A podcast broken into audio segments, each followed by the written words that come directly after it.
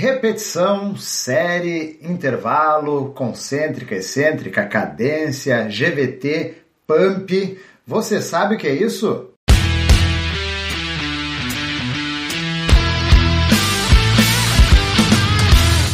Fala pessoal, mais um episódio aqui do Conexão Saúde e Performance, um podcast que estreita caminhos entre a sua saúde e a sua performance. E hoje estamos aqui, eu, Kairan Rios. E eu, Rodrigo Constantino. E o tema é vocabulário da musculação. 23 nomes que provavelmente você já ouviu. Isso mesmo, cara. Muita coisa a gente ouve na academia e muitas vezes as pessoas que estão iniciando não sabem o significado, né, de palavras que a gente vai ver aqui hoje. Então por isso a gente traz uma lista com 23 nomes que você já ouviu na academia, mas que provavelmente não sabe o que significa. Perfeito. Vamos à primeira. Repetição. Repetição nada mais é que um movimento. É aquilo que constitui uma série. Então, quando uma pessoa faz três séries de 10 repetições, cada movimento é uma repetição que constitui a série. Bom, já que tu falou de série, o número 2 então é sobre série. Bom, a série nada mais é do que um número de repetições por exercício, né, seguido por um intervalo de descanso. Então a gente ouve muitas vezes, igual tu falou, 3 de 10, são três séries de 10 repetições no exercício. Certo. Comentou aí sobre descanso. O descanso nada mais é que o um intervalo, que é aquele descanso entre uma série e outra. Então, se eu fiz três séries de 10 com intervalo de 45 segundos. A cada 10 repetições eu vou dar um intervalinho de 45 segundos. Bom, número 4 diz respeito à cadência. Bom, cadência é o tempo que a pessoa leva para realizar o um movimento. Ele é envolvido pela ação concêntrica e pela ação excêntrica do exercício. Um exemplo muito comum na academia é o chamado 2 para 1. Então, para cada 2 segundos de fase excêntrica, né, de descida do movimento, você leva 1 segundo para subir a carga. Perfeito. Já que tu comentou sobre concêntrica e excêntrica, a concêntrica ela tá ligado à fase positiva do movimento. Então, é quando eu venço a carga e geralmente ela tá ligada ao encurtamento do músculo. Vou dar um exemplo aqui, exercício de agachamento. Quando eu estou lá embaixo e vou subir, eu estou tendo uma ação concêntrica. Então eu estou vencendo a carga e eu estou na fase positiva do movimento. Bom, já na fase excêntrica, essa está ligada com a fase negativa do movimento. Então, quando a carga está me vencendo e há um alongamento da musculatura. Então, no mesmo exercício de agachamento, é o momento onde eu perco para a gravidade e meu corpo desce até o chão. É importante lembrar que não quer dizer que o músculo está relaxado, né? Existe uma tensão. O próximo é isométrica, que é quando não há movimento. Há uma tensão contra uma carga, mas não há um movimento. Um exemplo muito usado aí é o agachamento isométrico. Então a pessoa fica na posição de agachamento, mas não sobe nem desce, mas ainda assim está tensionando.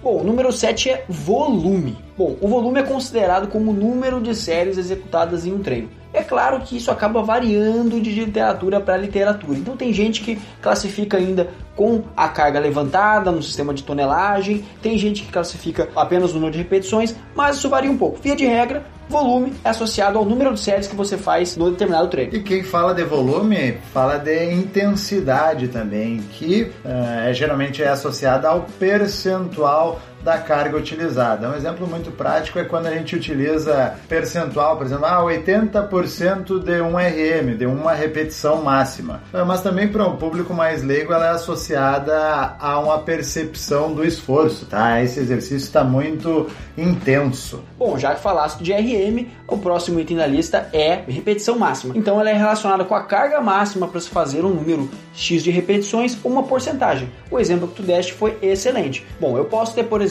80% de um RM e ali eu vou saber a carga exata para realizar as repetições previstas na literatura. Ou eu posso estar procurando minha carga máxima para realizar uma repetição ou números paralelos, por exemplo, como 5 repetições máximas, 8, 10, o número que eu quiser. É claro que isso vai estar sempre associada a uma carga. Certo, o próximo da lista é frequência, que está associada a quantas vezes por semana eu vou na academia ou também pode ser relacionada a quantas vezes na semana eu trabalho a mesma região muscular. Vamos supor que um dia eu tenho treino que envolve peitorais e no outro dorsais e eu consegui fazer duas vezes na semana cada. Então a minha frequência foi de duas vezes para cada agrupamento muscular. Bom, na sequência a gente tem densidade. Nada mais é do que uma relação entre o número de repetições executadas e o intervalo de descanso. Isso quer dizer o quê? Quer dizer que quanto mais densa minha série é, ela tem mais repetições em um curto espaço de tempo. Por exemplo, três séries de 10 repetições no meu supino, com 2 minutos de intervalo entre cada série. Essa configuração ela é mais densa do que as mesmas três séries de 10 repetições, só que realizadas com 3 minutos de intervalo entre as séries. Agora nós vamos para o número 12. Rodrigo, a gente comentou sobre concêntrica e excêntrica, né? E existe a falha concêntrica, que nada mais é quando não se consegue vencer a carga, tá? A gente pode uh, simplificar aqui que é uh, não conseguir mais subir o exercício, vamos falar assim. Por exemplo, eu estou fazendo uma rosca direta, que é um exercício para flexões do cotovelo, que a gente simplifica também falando que é para bíceps. Quando eu não consigo mais erguer a barra, está acontecendo uma falha concêntrica, não consigo mais aproximar a origem e inserção, não consigo mais vencer a carga. Bom, na sequência a gente fala então de falha excêntrica, né? Que é justamente quando não consegue mais segurar a descida do exercício. Então, então eu estou fazendo o mesmo exercício de rosca direta, eu já não consigo mais segurar a carga. Essa carga, quando era colocada na posição superior do movimento, ela desce sozinha, eu não consigo mais frear a descida desta repetição. A falha excêntrica ela sempre acontece após a falha concêntrica. Então, todas as vezes que essa falha excêntrica se apresenta, eu já não consigo mais de forma alguma realizar nenhuma repetição de forma concêntrica. E geralmente ela precisa de algum auxílio, né? Agora nós vamos para as combinações de exercícios, tá? Tem o clássico bisete que é quando você combina dois exercícios que trabalham o mesmo grupamento muscular. Um exemplo, eu estou na cadeira extensora, um exercício que trabalha predominantemente o quadríceps, e termino a minha série na cadeira extensora e vou para o agachamento, tá? que também acaba trabalhando o quadríceps. Então, estou realizando dois exercícios em sequência, não há intervalo entre um e outro, e sim o intervalo é quando eu termino o segundo exercício. Bom, continuando então, a gente tem o triset, que é semelhante ao biset, só que ao invés de combinar dois exercícios, ele combina três exercícios. Como é o caso, por exemplo, de um trabalho para peitorais, onde eu utilizo o supino como primeiro exercício, no segundo exercício eu faço um crucifixo e no terceiro exercício eu faço, realizo apoios é contra o solo, então a chamada flexão de braço. Nos três exercícios eu tenho um trabalho predominante da musculatura de peitoral e eu trabalho eles em sequência. Perfeito, vamos ao superset. São exercícios que não envolvem os mesmos grupamentos musculares, tá? Então ele é parecido com o bisete, só que o bisete acaba trabalhando os mesmos grupamentos musculares e o superset não, mas é feito também em sequência. Geralmente é feito com exercícios antagonistas, tá? Então, por exemplo, eu vou fazer uma rosca bíceps termino a rosca bíceps e vou direto para o tríceps testa, tá? Então eu estou trabalhando bíceps e tríceps na mesma sequência sendo exercícios antagonistas. Bom, como próxima nomenclatura do nosso conjunto de exercícios, a gente tem o circuito, que nada mais é do que esse conjunto feito sequencialmente, onde só se descansa ao final da execução de todos os exercícios. Então, por exemplo, é, nesse caso eu posso escolher exercícios de qualquer finalidade. Eu posso combinar então um agachamento com um supino, com uma remada curvada e com uma rosca bíceps, por exemplo. Então eu faço uma série de cada e ao final do último exercício eu descanso o tempo pré-determinado